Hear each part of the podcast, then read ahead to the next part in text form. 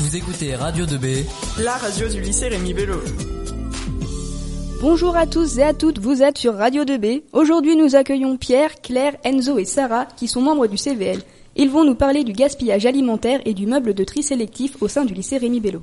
Oh, ça me fait chier de trier mes déchets tous les jours, on met tout dans une seule poubelle et allez hop. Ah bah putain, ça craint si tout le monde fait comme toi. Mais carrément, imagine le bordel. Plus rien ne serait trié, plus rien ne serait recyclé, tout serait juste perdu. T'es pas fichu de comprendre quelque chose d'aussi simple T'as besoin d'un dessin, ma parole. T'as quatre poubelles. Tu me suis jusque-là Une pour les emballages, une pour le pain, une pour le compostable et non compostable. Exactement, c'est pas plus compliqué, t'as juste à lever les yeux et t'as les étiquettes devant toi. En plus, t'as tes potes qui te guident au meuble de tri. Mes potes Et pourquoi pas tous les adultes Bah justement, figure-toi qu'on est en train de mettre ça en place. Il n'y a pas de raison que les adultes n'y contribuent pas aussi. C'est vrai qu'il paraîtrait que le tri ne s'effectue pas dans la salle des profs.